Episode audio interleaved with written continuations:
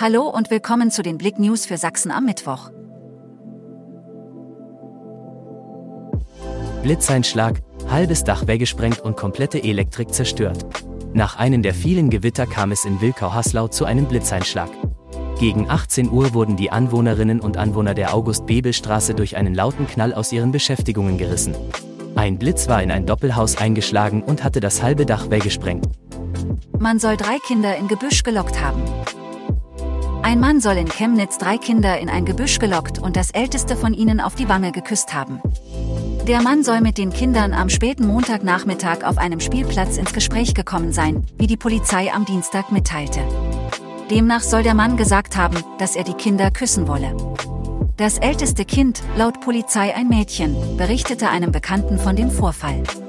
Er verfolgte den Mann den Angaben zufolge, verlor ihn aber aus den Augen.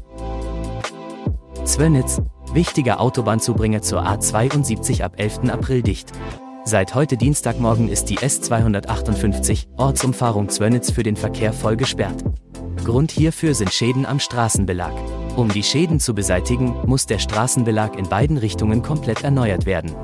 Betroffen ist der Bereich zwischen der Einmündung zum Gewerbegebiet und der Zufahrt zur Zwönitzer Agrargenossenschaft. Tote Frau nach Wohnungsbrand in Leipzig. Nach einem Brand in einem Mehrfamilienhaus in Leipzig haben Rettungskräfte eine Tote in einer Wohnung gefunden. Die Identität der Frau sei noch nicht geklärt, sagte eine Polizeisprecherin am Mittwochmorgen. Wie es zu dem Feuer am Dienstagabend kam, müsse noch geklärt werden.